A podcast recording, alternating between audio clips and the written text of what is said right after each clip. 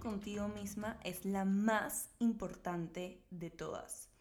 Es esta relación la que refleja cómo llevas tu vida y el resto de relaciones que en esa tienes. También es la que más trabajo lleva. Es un camino con muchísimos altos y bajos, como seguro ya te habrás dado cuenta. Pero no estás sola. Yo también estoy ahí.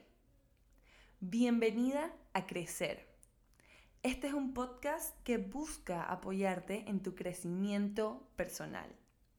Mi nombre es Sophie Halfen y soy tu host, aparte de ser psicóloga y coach de vida. Gracias por darme la oportunidad de acompañarte en este hermoso camino. Espero que disfrutes este episodio. Bienvenido a este episodio número 12 de Para Crecer. Mi nombre es Sophie, soy tu host y en este episodio vamos a estar hablando de la importancia de trabajar en ti a la hora de manifestar. Si bien es cierto, esta puede ser la parte menos sexy de este proceso, pero la más importante sin duda alguna. No solo porque sin esta parte los métodos no funcionan al 100%, sino que no se sostienen. Y lo que queremos lograr a la hora de manifestar es que sea sostenible, que sea más allá de manifestar una sola cosa, quiero esta pareja, quiero este carro, quiero esta realidad financiera, sino que sea algo que vaya en tu día a día, que sales de tu casa, vas a un centro comercial, tienes que buscar estacionamiento y lo encuentres y que simplemente vivas en estas pequeñas cosas que son como que el universo apoyándote en todos los sentidos. Y todo empieza aquí, dentro de nosotros, en el alma, en el corazón, en el cuerpo. Si bien es cierto que somos seres tripartitos, a mí me encanta esta, em, esta idea de que tenemos mente, alma y cuerpo y así como entrenamos el cuerpo en el gimnasio, le damos de comer saludable, lo mismo pasa con la mente. Yo tenía una conversación el otro día en el que hablábamos como que de cómo las todo lo que pasa dentro de tu mente o dentro de tu alma, ¿no? Esta parte emocional, de alguna manera se refleja en tu cuerpo, lo cual era mi caso porque tenía un dolor de espalda y tenía esta conversación en donde hablábamos de que si no, la mente habita en el cuerpo, entonces, cómo las cosas que pasan en la mente no se van a reflejar en el cuerpo, ¿no? Es interesantísimo. Entonces, en este caso vamos a trabajar más que nada en hablar del el trabajar en ti, porque sí es cierto que existen miles de métodos de manifestación y sobre todo el estilo de vida de manifestación del que tanto hablamos aquí, pero realmente se sostiene y está cuando empiezas a trabajar en ti. Es la parte más importante y sin duda para mí es la parte como más rewarding, como que más linda, más hermosa de todo este proceso. Porque digamos que tú quieres manifestar un viaje, ¿no? Y tú dices, no, porque cuando esté en este lugar voy a ser feliz, porque cuando esté en este lugar voy a ser feliz. Y la realidad es que si no estás bien donde estás, no vas a estar feliz en ningún lado, por más de que tengas esa idea en la cabeza. Y asimismo, si estás queriendo manifestar cosas materiales o emocionales y estás condicionándolo como que, ah, cuando tenga esto voy a ser feliz, o cuando tenga esto, cuando haga esto, me voy a sentir de esta manera, nunca lo vas a hacer, porque si no te sientes bien aquí, no te vas a sentir bien a la hora de que recibas esas cosas, porque no vas a tener ni la fuerza ni la energía emocional y mental para recibirlas y sostenerlas. Entonces, por eso vamos a hablar de esto que es súper importante. Y quiero empezar con una historia. Hace unas semanas estaba en un seminario donde estábamos yo le dije a ese seminario que era como mi gimnasio mental, ¿no? Estábamos como que ejercitando diferentes partes de la mente, que si la identidad, que nuestras creencias. Y una persona súper interesante alzó la mano y dijo, em, hizo una pregunta, ¿no? De que por qué los seres humanos tenemos este, este deseo o esta idea de querer superarnos y porque es como que siempre hay algo que cambiar, o sea, es como que ¿Por qué? Entonces, esto para mí fue súper interesante porque desde un punto de vista psicológico habían millones de teorías y yo tenía como que sí, porque pasa esto y pasa lo otro y quería como que responder, pero luego me senté con esa pregunta y me quedé pensando y me puse, ¿por qué siempre queremos como que cambiar algo o crecer de alguna manera o evolucionar o encontrar algo? Es como que, ¿por qué? Entonces, personalmente como que me senté con esa pregunta hasta que me contesté a mí misma como que, y entonces, o sea, como que si no fuera por eso, ¿para qué venimos aquí? Es como que si no venimos a evolucionar, a crecer, a tener como que todos estos descubrimientos, estas experiencias, ¿para qué vinimos aquí?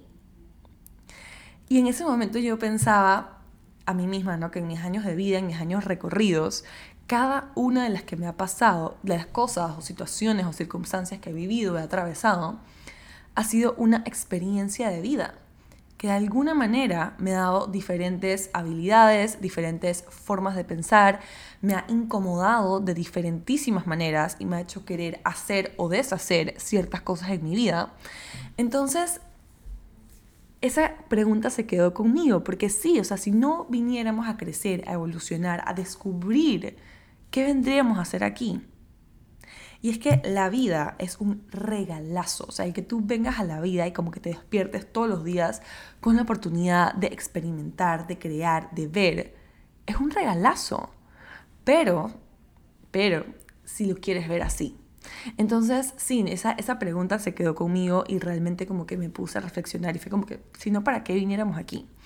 Entonces, vamos a echar un poquito para atrás a hablar de qué pasa cuando llegamos al mundo. Porque hay un concepto que en el mundo del crecimiento personal es súper popular, se llama el niño interior. Entonces les voy a comentar un poquito para que empiecen en este camino de trabajar en ustedes, si eso es lo que quieres, y si ya estás en él, obviamente que sigas avanzando y que sigas dándole. Entonces, bueno, el niño interior. Imagínate que cuando llegamos al mundo, llegas en una esencia de amor puro o sea, los bebés, si tú los ves, son tiernísimos, lindísimos. Y son como que amor puro, inocencia pura. De las personas que tú, como bebé, y que los niños aprenden sobre el mundo, aprenden sobre el amor, es a través de sus papás, de sus cuidadores y de las experiencias que tienen en esa etapa de sus vidas.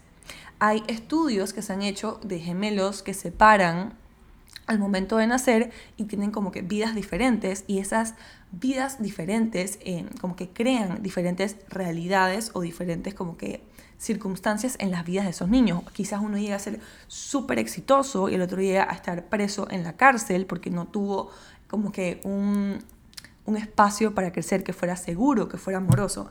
Entonces es súper, súper interesante. Entonces llegamos al mundo en esta pura esencia de amor e inocencia, e inocencia y son nuestros papás los que nos empiezan a enseñar sobre el mundo. ¿Y cómo nos enseñan? Por las experiencias y por cómo interactuamos con ellos. Entonces, por ejemplo, imagínate tú yo a los cuatro años, cinco años, seis años, que fue como que a decirle a tu mamá, mamá, mamá, juguemos. Y tu mamá y tu papá te dijo, no, en este momento no estoy trabajando. En ese momento, tú sin saber, porque los niños no saben nada, están aprendiendo nuestra esta experiencia del mundo y tienen como si fuera una gigante lupa que todo lo ven súper exagerado, entiende esa experiencia que le acaba de suceder como un rechazo. Entonces son cositas como estas las que sin querer empiezan a marcar nuestra existencia.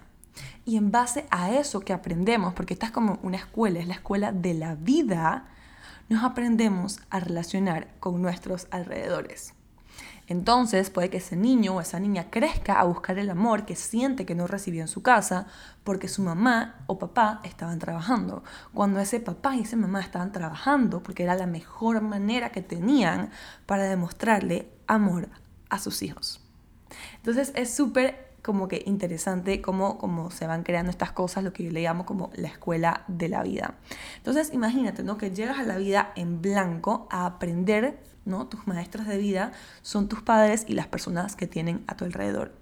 Con lo que saben, con las heridas que tienen ellos, porque a través de su vida no es como que ellos son como perfectos, y es cierto, nadie lo es, tienen sus heridas también.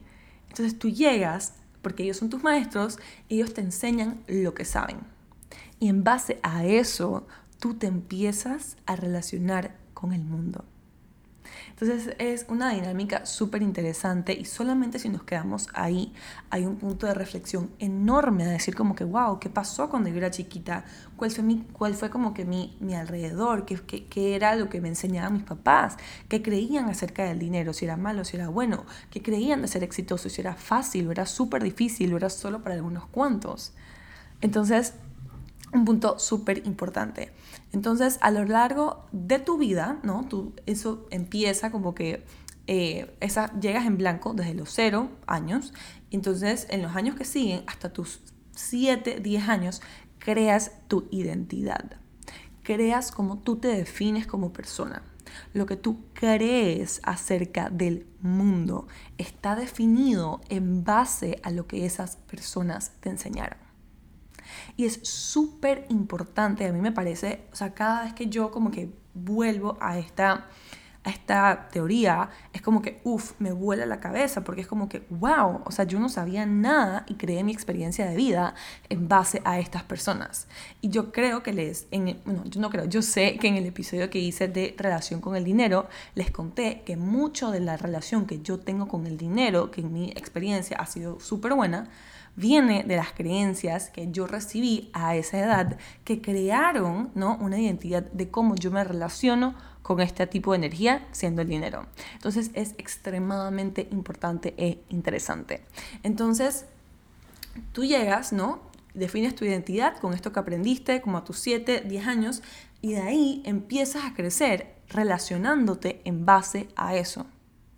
Entonces, digamos que si de pequeña tenías esta herida de que sientes como que te rechazaron, o una herida, digamos otro ejemplo, y esto puede ser un trigger para algunas personas para hablar de abandono, digamos que en tu infancia uno de tus papás no estuvo presente porque decidió tomar otro curso de vida o porque simplemente de alguna manera no estuvo ahí. Y tú creces toda tu vida con esa como que herida, ese golpe de lo que fue el rechazo, tratando de ver cómo de alguna u otra manera, como que you make up o como que haces por, o sea, como que simplemente como que tratas de, de hacer bien esa herida de rechazo. Entonces es como que con lo que crecemos en la mente. Entonces, algunas de estas como que heridas no solo son heridas de dolores, sino que pueden ser creencias, em, limitaciones, comportamientos, o sea, es como que no, yo siempre he sido así, así que así soy y punto. Y es como que mm, sí, pero también eres así porque fue lo que te enseñaron en esa etapa de tu vida. Entonces es un punto súper interesante. Entonces, a estas heridas yo le llamo supervivencia emocional. ¿Por qué?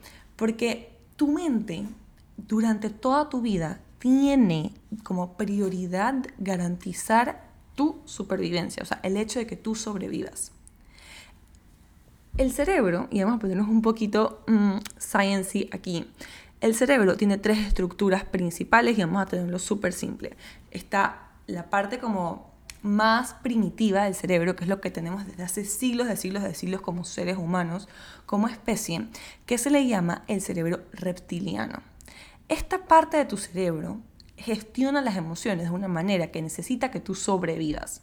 Es decir, esto entre esta parte y las como que las otras estructuras eh, ¿cómo te digo? Gestionan como que el rechazo o algunas heridas emocionales, igual que si como te estuviera atacando un tigre. O sea, es decir, como si tú estuvieras un tigre y es como que miércoles me voy a morir, lo mismo pasa ante cosas como el rechazo, porque como seres humanos queremos ser como que socialmente acogidos. Entonces, como que estas heridas, como que de, de rechazo, de abandono, de muchísimas cosas, como que de alguna manera lastiman tu supervivencia emocional. Entonces, por ejemplo, cuando me pasó esta cosa, cuando me rechazó esta persona, ok, de chiquita te rechazó, digamos, tu papá. Entonces, luego de adulta, tuviste una relación donde esta persona se fue de tu vida también. Y como que de alguna manera eso hace en tu cerebro como una conexión con todo lo que fueron esas heridas de rechazo. Y tú, en esa como que ganas de sobrevivir, tu cerebro crea una depresión. Y es como que, uff, vamos a protegernos de esto. Y esta es como que nuestra herramienta de supervivencia emocional. Esa depresión causa muchísimas cosas en tu vida, que sí pueden parecer malas, pero en su momento la estrategia fue ayudarte a sobrevivir. Entonces, para darte una idea de cómo va la cosa, ¿no? Entonces, por mucho tiempo tú como que te quedaste ahí y como que no lo trabajaste y puede que eso se quedó, esa depresión quedó como que siempre, em, sí, o sea, se quedó en tu vida y empezó a afectar tu vida, cómo vivías, etc. Entonces eso en su momento fue una herida para que tú sobrevivieras o fue como un mecanismo de defensa, ¿ok? Como si fuera un camuflaje, digámoslo así. Pero llega un punto en tu vida en el que ya no te funciona. Entonces, em, es como decirte, lo que te llevó a sobrevivir, o sea, lo que te ayudó a sobrevivir, algún comportamiento, algún mecanismo, alguna depresión, etcétera, no te, o sea, como que ya no te sirve. Entonces, es, es complicado, no es complicado, es como, o sea, es parte de entender el comportamiento humano. Y yo siempre digo que en la escuela deberían como que darnos una clase básica de psicología para poder entender estos mecanismos y saber como que, oye, me está pasando esto porque yo creo que cuando yo era chiquita me pasó esto, entonces como que el momento en el que empezamos a observarnos nuestro comportamiento, nuestra realidad, qué creemos, qué no creemos, tenemos el poder de cambiar las circunstancias. Entonces, por eso es súper importante. Entonces, a medida que vamos creciendo, puede que lleguemos a un punto como que cero, en el que simplemente dices, wow, en verdad, yo creo que, que o sea, como que no siento gozo, no siento disfrute, siento que estoy sobreviviendo esta vida, como que no estoy realmente viviendo, no estoy agarrándome de esta experiencia. Y ahí es el momento en el que puede que te cuestiones como que mm, algo no está bien. En mi caso fue el momento en el que yo como que por mucho tiempo estaba enferma y seguía enferma y me acuerdo que yo vivía mi vida y yo decía como que wow, o sea, ¿por qué soy como que tan amargada? O sea, es como que no es normal y yo sentía que no no iba conmigo ser amargada, era como que algo no está bien. Ese fue el momento en el que yo decidí realmente como que empezar a buscar ayuda, porque yo decía, hay algo más. Entonces, esa fue como la fuerza que me, me movió, el empezar a vivir diferente y cuestionar esas creencias que habían como que, que yo había adoptado de otras personas. Porque como, te, como les decía, como que cuando somos chiquitos tenemos todas estas creencias o sea, como que adoptamos estas creencias de las personas a nuestro alrededor. Si mi mamá decía que había que trabajar súper duro y que solamente trabajando duro podías conseguir dinero, entonces yo adopto eso y es como que, ah, bueno, ahora voy por la vida con eso y voy cargando creencias de todo el mundo que no me pertenecen porque no me las inventé yo, no las creé yo. Entonces voy cargando con eso y en base a esas creencias vivo mi realidad. Es es súper mind blowing. Y es, o sea, como que cuando yo escuché esas cosas fue como que, wow, o sea, que quiero empezar a decidir que sea cierto en mi vida. Para mí fue súper importante. Entonces, aquí yo apunté, la vida se trata de venir al mundo a crear estas creencias, a vivir estas experiencias y a reinventar estas creencias hasta que encuentres algo que funcione para ti y que te traiga como que esa felicidad, que te traiga como que, wow, sí, o sea, así sí vivo la vida, así sí me causa gozo vivir la vida. Entonces es como que el momento en el que caes bajo y es como que no, esto no es para mí, que quizás no tienes que llegar a ese punto, a mí, para mí fue así, pero no tienes que llegar a ese punto, y decides como que, ok, gracias, todas estas experiencias, que, estas creencias que adopté, me dieron estas experiencias, me permitieron vivir estas cosas, pero en este momento quiero reinventarme, quiero saber quién soy yo, o quiero redescubrirme o recrearme en base a las creencias que sí sirven para mí. Eso es como que a mí me encanta. Entonces ahí es donde uno empieza a buscar como que maestros que enseñen o que practiquen creencias que sí sirven para ti. En mi caso fue empezar a rodearme en todos los aspectos de mi vida con personas que comparten esos aspectos de mi vida o esas creencias que yo sí quiero tener. Rodearme de alguien que diga, sí, ser exitoso es un camino que tendrá obstáculos, pero es súper lindo o súper empoderado versus rodearme de personas que digan como que, ah, no, ser exitoso es como que solo para algunos cuantos y mejor acomódate con esto. Entonces es un, a mí me parece un camino impresionante, un, camino, no, como que un momento impresionante en tu vida cuando te das cuenta de que tienes la capacidad de reinventarte y reempezar a creer todo lo que tú quieres que sea cierto para tu vida. Y en base a eso, escoger maestros ¿Cómo escoges esos maestros? Escogiendo personas que compartan esas creencias, esos ideales que tú sí quieres en tu vida. Y sí, gracias a tus papás, yo siempre le digo a mi mamá, mamá, mi éxito es tuyo, porque obviamente todas las historias que trajo mi mamá las tuvo de la de su mamá y después pasaron a ella y ella me lo pasó a mí y en base a eso yo creé una experiencia de vida y hoy yo digo, ok, todo esto que yo he visto me permite creer diferente, me permite querer pensar diferente o hacer diferente. Y ahora yo empiezo a buscar maestros en mi vida que sí tengan esas creencias que yo sí quiero en mi vida. Entonces, un punto súper bonito. Entonces, es como que, ok, gracias por todas estas experiencias, pero ahora yo decido vivir de esta manera. Y ese es entonces el camino de verdad de empezar a trabajar en ti. El momento en el que tienes como que esa autonomía espectacular de decir, voy a reinventarme, qué funciona para mí, qué quiero hacer para mí. Y mira qué lindo porque te das cuenta de que el cerebro es como que tan maleable, y esto se llama neuroplasticidad, y es como que, ok, ya te inventaste una vez en base a las creencias de los demás o a todo lo que aprendiste acerca de los demás, acerca del mundo, y puedes hacerlo otra vez. O sea, puedes como que crear otro tú en base a todo lo que sí quieres ser y sí quieres construir. Y obviamente, o sea, agradeciendo como que todo esto que sí pasaste, ¿no? Entonces, aquí tengo cómo saber si tengo que empezar a trabajar en mí. Como te decía, si tú sientes que no estás viviendo tu vida al 100% en alguna manera, eso es un, como que un indicador de que puedes empezar a trabajar en ti. Esto es como que no tiene ningún requisito. No es que tienes que esperar a estar ansioso, deprimido o pasando por algún momento en tu vida para empezar a trabajar en ti. Es como que cuando antes empieces, mejor. Yo me leí mi primer libro de crecimiento personal cuando tenía 12 años y me cambió la vida, porque en ese momento fue como que reté mis creencias por primera vez en mi vida y fue como que, wow, o sea, yo había vivido toda mi vida así, como que solamente enfocada en las creencias que yo conociera, como que la vida es así porque esto es así. Y mi primer libro de crecimiento personal fue como que me hizo como que, uh, wow, se me amplió el panorama de una manera que dije, wow, existe más de una manera de vivir la vida existe más de una manera de interpretar una situación. Entonces, sí, no tienes que esperar a ese punto, pero siempre estando en ese punto es un, maravilloso momento para empezar. Yo siempre digo como que, em, como que la crisis tiene muchísima magia porque el estar en esa crisis siempre te va a impulsar o te va a mover a un lugar totalmente diferente porque te deja muy claro que no te gusta y donde no quieres estar.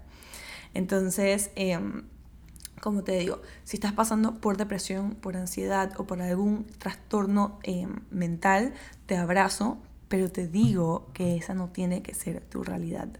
Que tienes la oportunidad hoy de empezar a trabajar en ti y moldear la vida que sí quieres tener. Entonces, esa parte para mí es súper importante. Em, por ejemplo, aquí tengo el miedo al fracaso. Y voy a traer a la conversación una conversación, valga la redundancia, que tuve con mi mamá el otro día.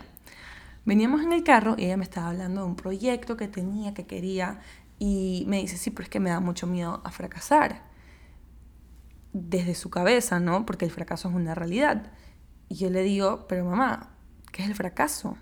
Y mi mamá se quedó como que digo, no sé, si las cosas no me salen y decepciono a alguien o decepciono a mí misma. Y yo le digo, desde mi punto de vista, el fracaso no es lo opuesto al éxito. El fracaso es parte de el éxito.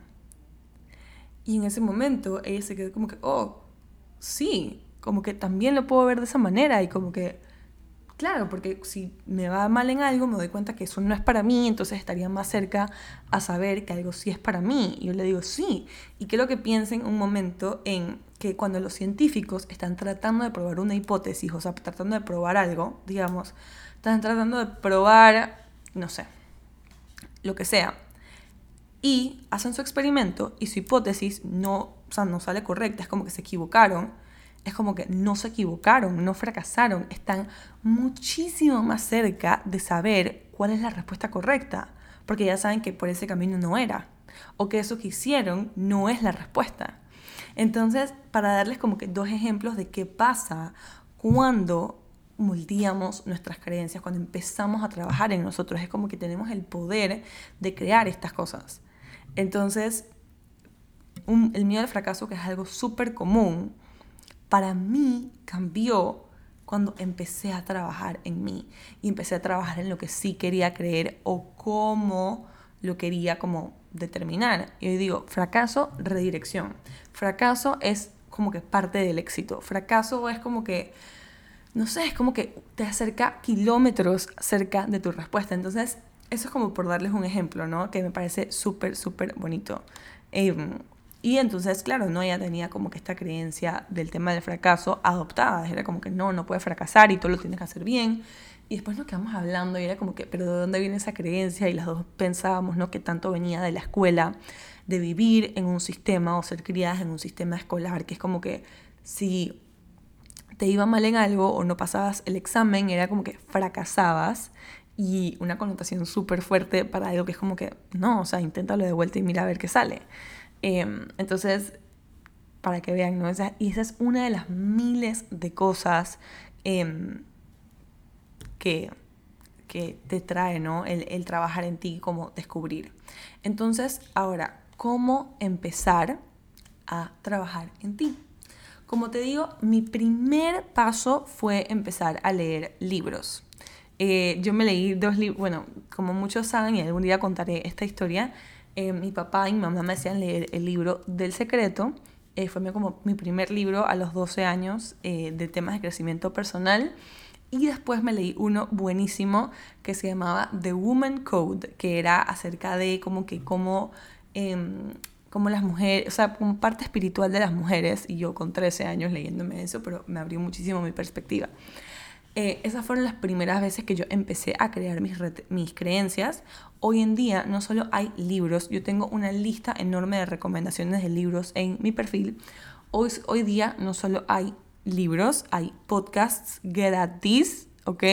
Hay videos de YouTube, literalmente. Yo creo que escribes crecimiento personal y te van a salir miles de videos de crecimiento personal. Esa es una bellísima manera de empezar, sobre todo porque te digo, te reta tus creencias. En el momento en el que tú empiezas a cuestionar tu realidad, todo cambia.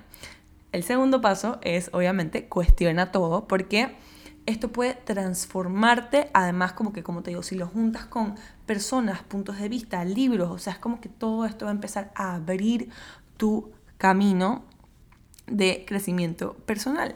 Em, y obviamente cuestionando la realidad en la que vives. Aquí tengo qué te gusta, qué no te gusta, de qué estás cansada, qué crees que podría ser mejor en tu vida. Y esta pregunta es para mí extremadamente importante. Es una pregunta que yo hago en las llamadas de descubrimiento.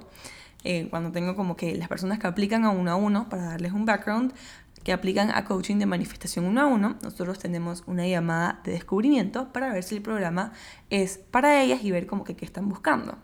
Entonces, una pregunta que yo les hago, aparte de que quieren manifestar, porque yo les digo que yo soy como el hada mágica de las manifestaciones, les pregunto qué podría estar mejor en tu vida. Y esa pregunta es súper importante porque realmente te hace cuestionarte. Es como que, wow, hay espacio para que esto esté mejor.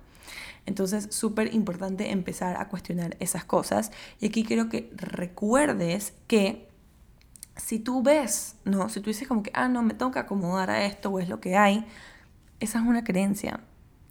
Porque también hay personas que probablemente tendrán una realidad parecida y pensarán diferente. Entonces, por ahí. Y para profundizar muchísimo más en este camino, quiero que apunten estas preguntas. La primera, y esto es como que para darte tu tiempito, escribirlas, ¿quién soy? Esta es una pregunta como típica de universidad. Yo me acuerdo cuando estaba yo en clases y nos hacían pararnos a introducirnos. Era como que, sí, tres cosas interesantes sobre ti, tu nombre, tu edad. Y era como que, ¿quién soy? ¿Quién soy? ¿Quién soy? ¿Quién soy? Bueno, la primera y es una pregunta que trae muchísima incomodidad y resistencia. ¿Quién soy? Luego, ¿quién quiero ser?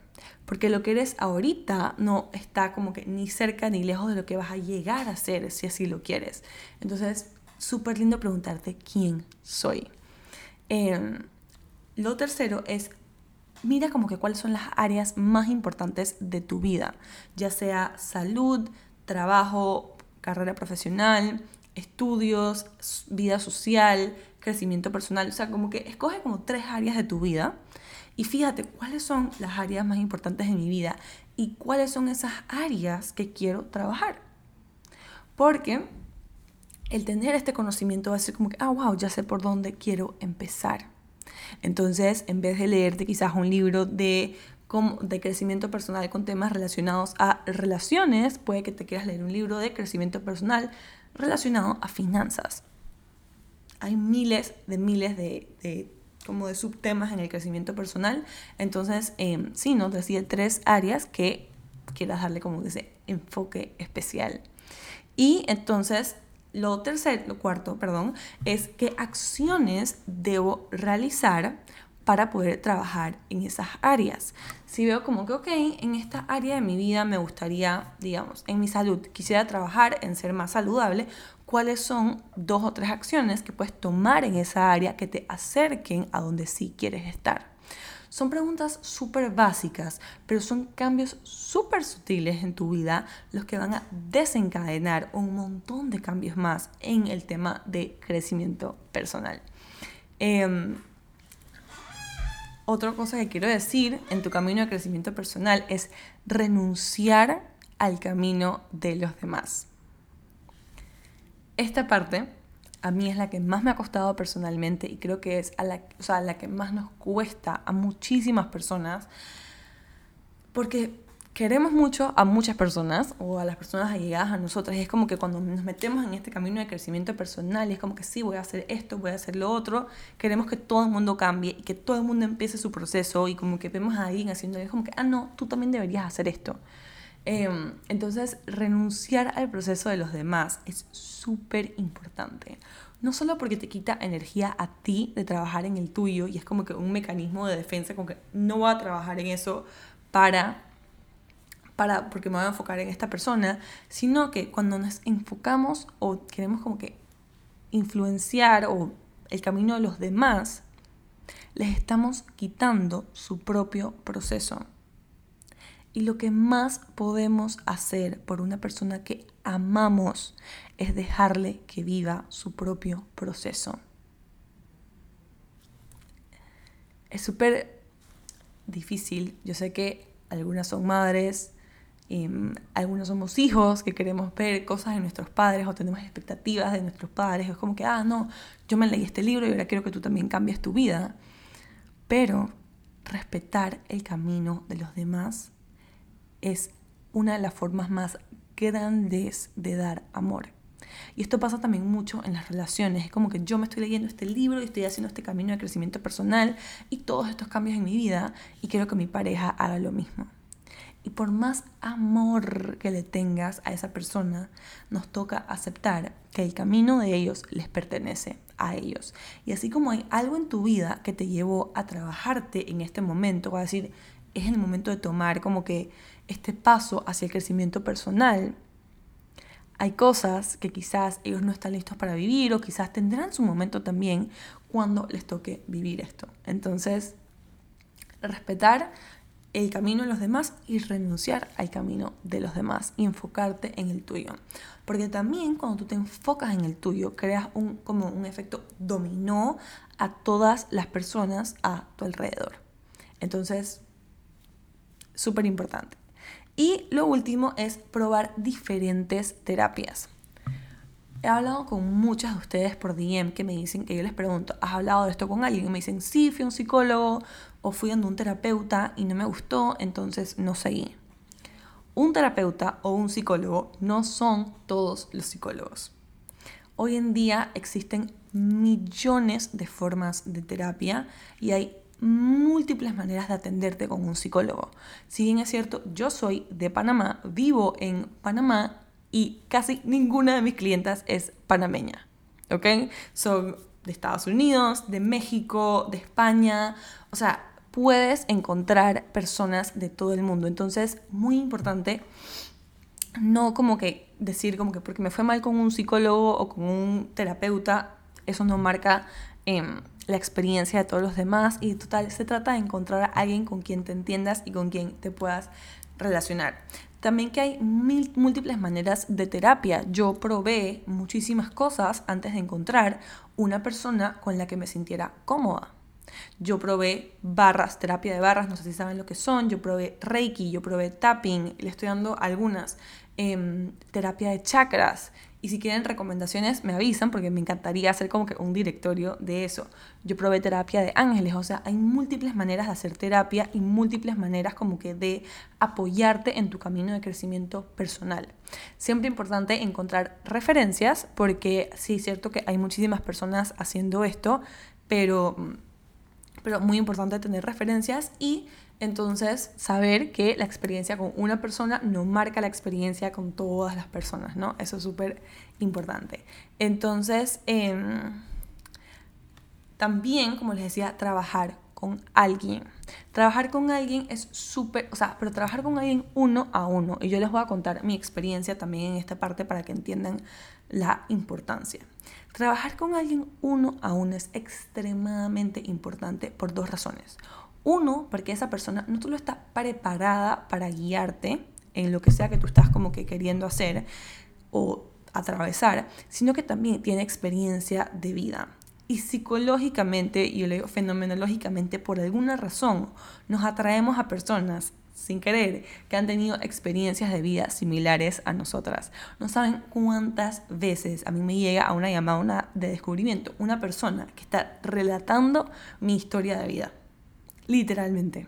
Entonces, em, eso pasa mucho cuando uno siente una conexión, pero como les digo, no solamente la persona tiene las herramientas profesionales para ayudarte, sino que también estoy segura que tiene experiencia de vida con la que puede empatizar con tu historia.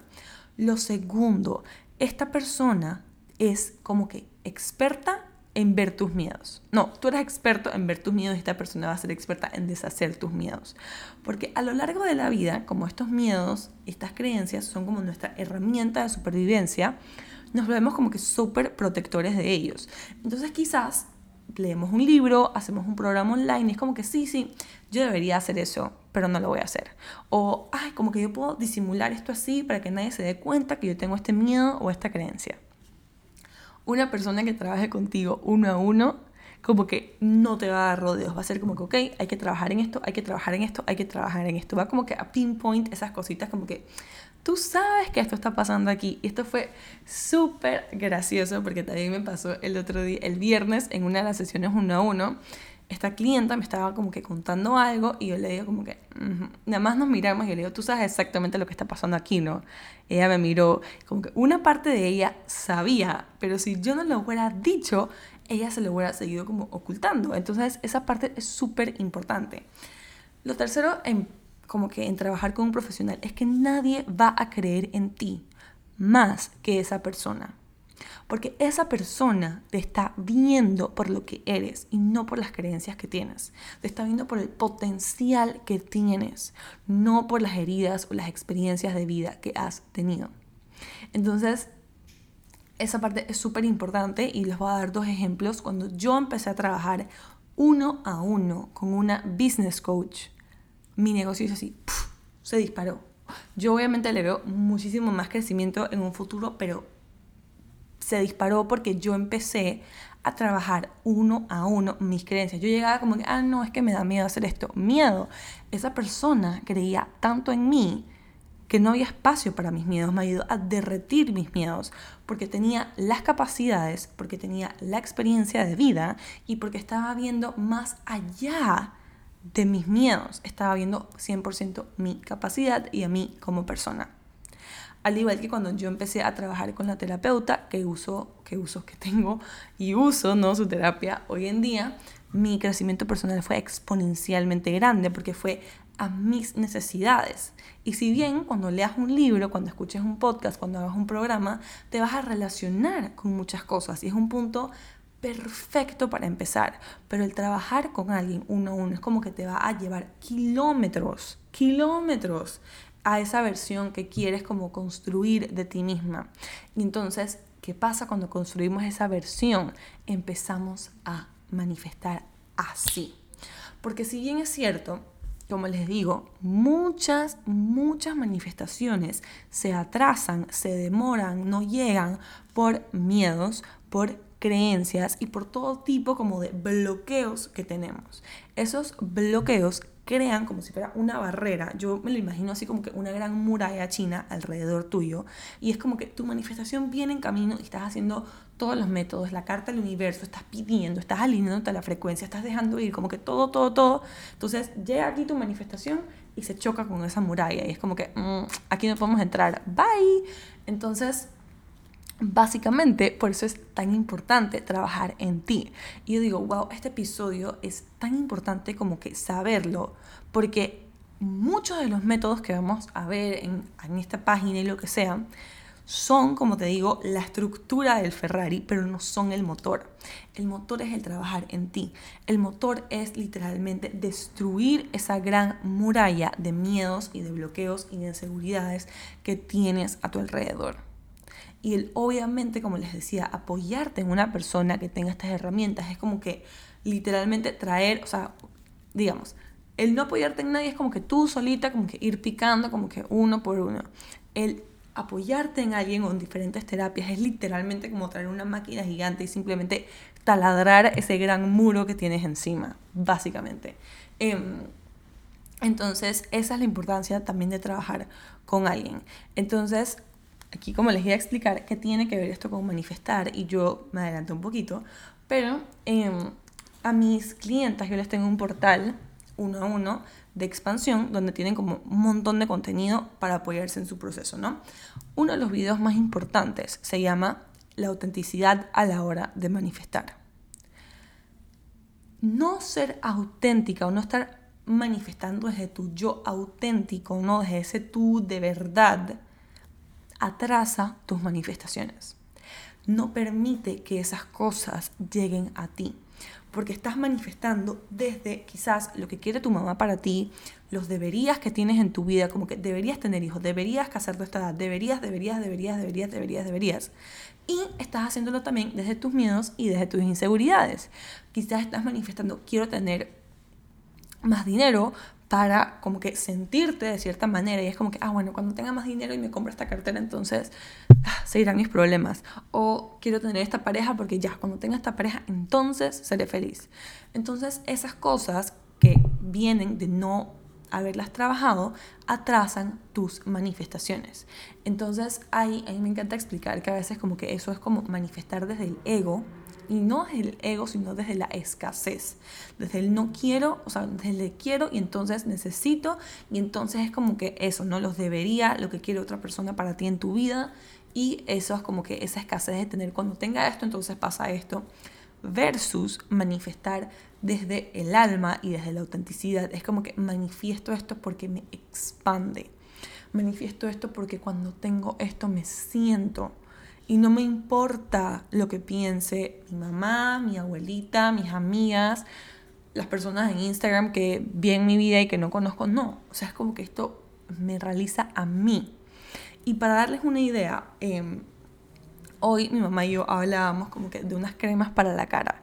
Entonces estábamos hablando de skincare, no sé qué. Entonces ella me muestra unas cremas que costaban, no sé, 300 dólares el potecito de crema. Y yo, o sea, casi me voy, yo digo, wow, le dijo como que qué carísima esa crema. Y, ella como que, ¿te parece? Entonces, ¿por qué? Porque a mí me parece cara y ella no. Porque para, para ella esas cremas serían extremadamente expansivas. Es como que, wow, cuando me pongo mis cremas me siento y me acuesto a dormir y me siento delicioso y cuando mi cara se ve radiante me siento y esto me produce. En cambio, para mí el cuidado de mi cara es importante, pero no es algo que me cambia mi vida. ¿Ok? Entonces es como que esa es la, diferencia. Entonces, el ella comprarse sus cremas y ponerse sus cremas cuando le dé la gana es ser auténtica, es ser ella, porque no le importa que nadie le diga, no, deberías ponerte esta crema o deberías no gastar tanta plata en cremas o no sé qué. O sea, es como que eso es escaso. Y no se está poniendo las cremas tampoco como que cuando, cuando tenga esa crema de esa marca, entonces mi cara será bonita y entonces me sentiré segura. No, lo está haciendo porque para ella eso es como que, wow, qué rico me siento, qué bien se siente, esto me produce este sentimiento. Entonces ahí va la idea, ¿no? Y entonces em, esa es la diferencia entre manifestar desde la escasez y manifestar desde la autenticidad. Y cómo empezamos a trabajar, como que a vivir nuestra autenticidad es trabajando en nosotros. Yo sé que este no es un episodio como que súper sexy de métodos de manifestación, sin embargo yo lo considero uno de los, más, de los más importantes, sobre todo porque trabajo en este ámbito y porque la manifestación, por más mágica y hermosa que sea, tiene una parte que es como que la psicología, tiene una parte que es como que, ok, ¿cómo empiezo, yo le digo como que a hackear mi cerebro para construir estas diferentes realidades? Como yo mencioné al inicio del podcast, somos seres tripartitos. Esto incluye mente, alma y cuerpo. ¿ok? Y así como queremos trabajar el cuerpo, queremos trabajar la mente, que sería como que toda esa parte psicológica, y queremos trabajar el alma, que sería toda esa parte como que espectacular, la vibra, que si la manifestación, que si la energía, eso, ¿no? Entonces, claro que incluye como que estas tres partes y por eso es tan, tan importante empezar a trabajar en ti. Entonces espero que este episodio les haya gustado, que les haya encantado. Aquí ya les dejé algunas recomendaciones para empezar a trabajar en ti y en este momento voy a leer algunas de las preguntas para ver cómo, que, cómo las puedo apoyar. Entonces aquí había una que quería contestar. Cuando tenemos ansiedad y o depresión, ¿cómo encontramos la automotivación y la disciplina? Esta es una pregunta súper interesante porque si bien es cierto, son condiciones que nos quitan muchísimo la motivación y la auto, y sí, como que la disciplina. Voy a contar desde mi experiencia personal, ya que siento que es como que diferente para todo el mundo. Yo tuve un momento en el que estuve deprimida, muy, muy deprimida, en el que yo sentía que el dolor mental en mi vida era tan fuerte que me costaba como que estar viva. O sea, vivir era como que doloroso para mí porque me dolía tanto mi vida mentalmente. No sé cómo más explicarlo y si estás pasando por una experiencia similar, no sé si te puedas relacionar conmigo. Esto era súper interesante para mí porque yo decía, wow, estoy estudiando psicología y estoy como que viviendo exactamente todo todo lo que, todo lo que aprendí y no tengo idea cómo salir de aquí. Yo, em, yo siempre he sido una persona, uno, de pedir ayuda, de pedir ayuda, así sea a mi mamá, a un profesional, a una amiga, siempre de pedir ayuda. Y esa fue una de las cosas que hice. Me comuniqué, o sea, encontré en internet como que un, un coach que yo admiraba y entonces le escribí para empezar a trabajar. Y lo segundo que, o sea, y eso lo hice estando como que en uno de los picos de mi depresión y ansiedad. Cuando tú tienes depresión y ansiedad hay picos, ¿no? Hay picos en los que te sientes mejor y hay unos en los que te vas a sentir muchísimo peor. Yo ya como que me había dado cuenta de ese patrón, no sé si porque estaba estudiando psicología o porque yo me había dado cuenta porque así lo sentía. Entonces yo dije, ok, me voy a agarrar de uno de estos picos, ¿no? Eh, sí le había contado ya a mi mamá cómo me sentía, y a dos de mis amigas por lo que estaba atravesando. Y entonces les dije como, ok, como que mira, quiero buscar ayuda, no sé qué, como que dame, o sea, de aquí a dos semanas hablemos para ver si ya he encontrado a alguien.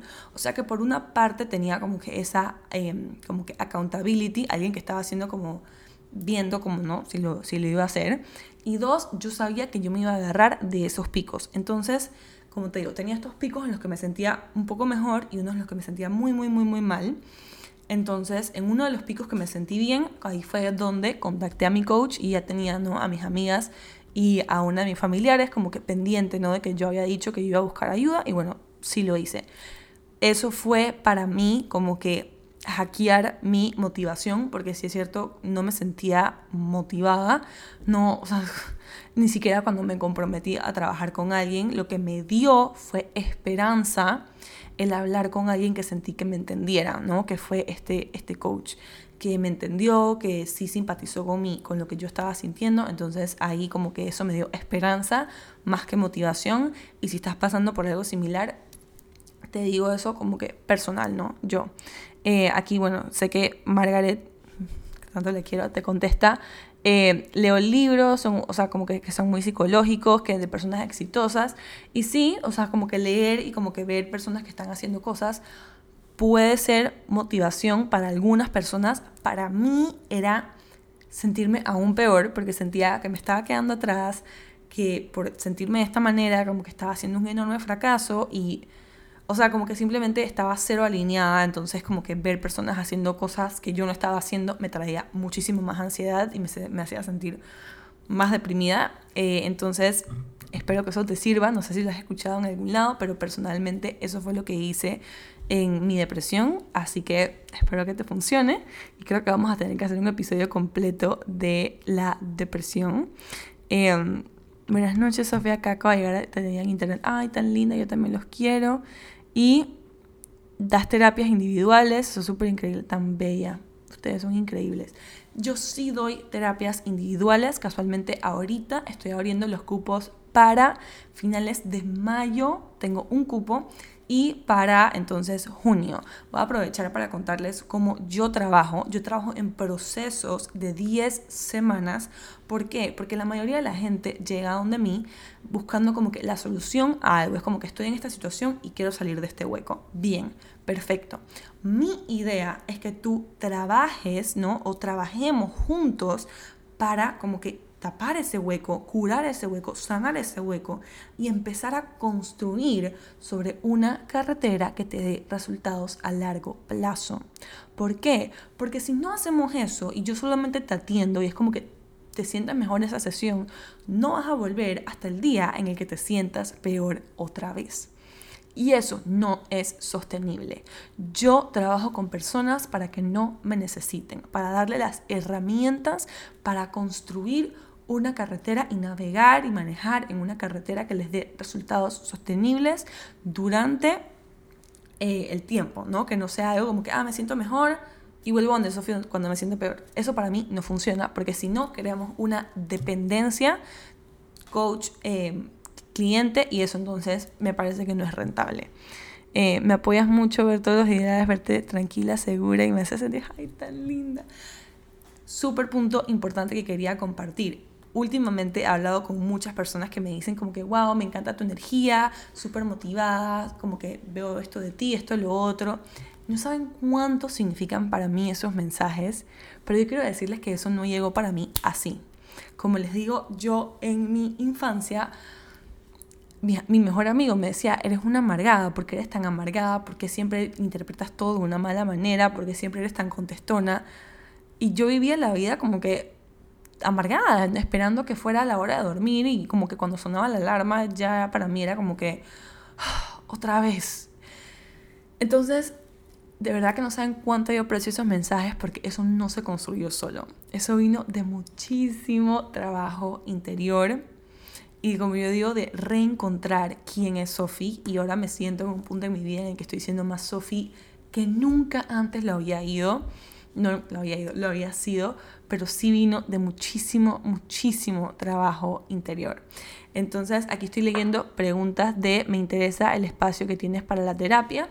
Este espacio, si quieren em, aplicar, porque si es un proceso de aplicación, y esto lo hacemos para eh, proteger tanto tu energía como la mía y garantizarte que esto es algo que te va a apoyar, puedes ir al link en mi perfil donde le das a aplica a coaching de manifestación.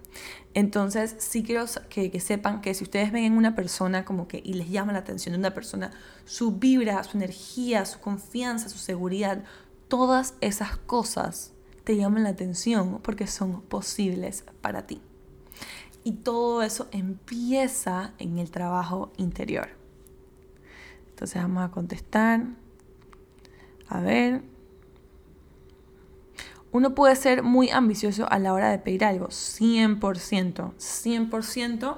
Em, depende mucho de qué tipo de manifestador eres y obviamente tendremos más episodios para hablar de temas como estos, pero, pero sí, o sea, puede ser súper ambicioso a la hora de pedir algo y es como que una combinación, esto es lo que yo hago, yo hago plan eh, estratégico de manifestación, que es como que para entonces como que tus ambiciones, como que se junten, ¿no? Con esa realidad que quieres crear y lo podamos hacer entonces una realidad.